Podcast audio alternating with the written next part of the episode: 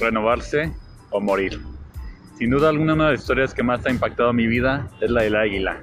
El águila a los 40 años tiene que tomar la decisión de renovarse o de morir, de arrancarse aquellas plumas que la impiden dejar crecer, de arrancarse su pico y sus alas con tal de seguir volando, de seguir viviendo o de morir por no hacerlo. Hoy estamos en tiempos que han sido complicados para la mayoría de las personas.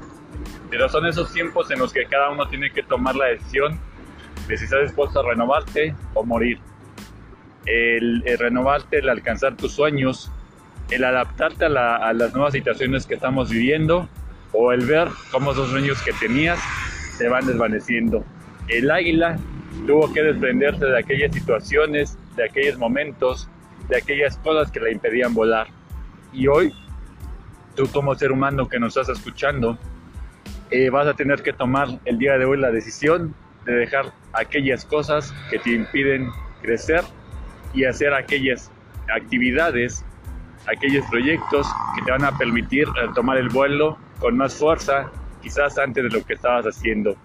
Hoy tienes esa, esa decisión en tu vida, morir, morir aquellos sueños, morir aquella empresa en la que eh, de alguna u otra forma eh, ves que ya no funciona lo que estabas haciendo antes, eh, morir porque no estás dispuesto a innovar en tu emprendimiento o tomar la decisión de hacer nuevas cosas en tu empresa, de aprender, de adquirir las nuevas, tecnologías y dejar de hacer aquellas cosas que en tu empresa ya no están funcionando y en tu vida tampoco.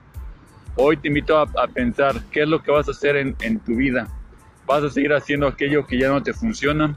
Vas a seguir con tu emprendimiento, haciendo aquellas cosas que definitivamente ya no te están dando resultado, o vas a atreverte a renovarte, a mirar nuevos horizontes, a salirte de tu zona de confort y alcanzar tus sueños. Hoy la vida nos pone un desafío, pero un desafío en, el cual tú vas a tener que tomar la decisión si vas a seguir haciendo, aferrándote a aquello que ya no te funciona, o estás dispuesto a renovarte.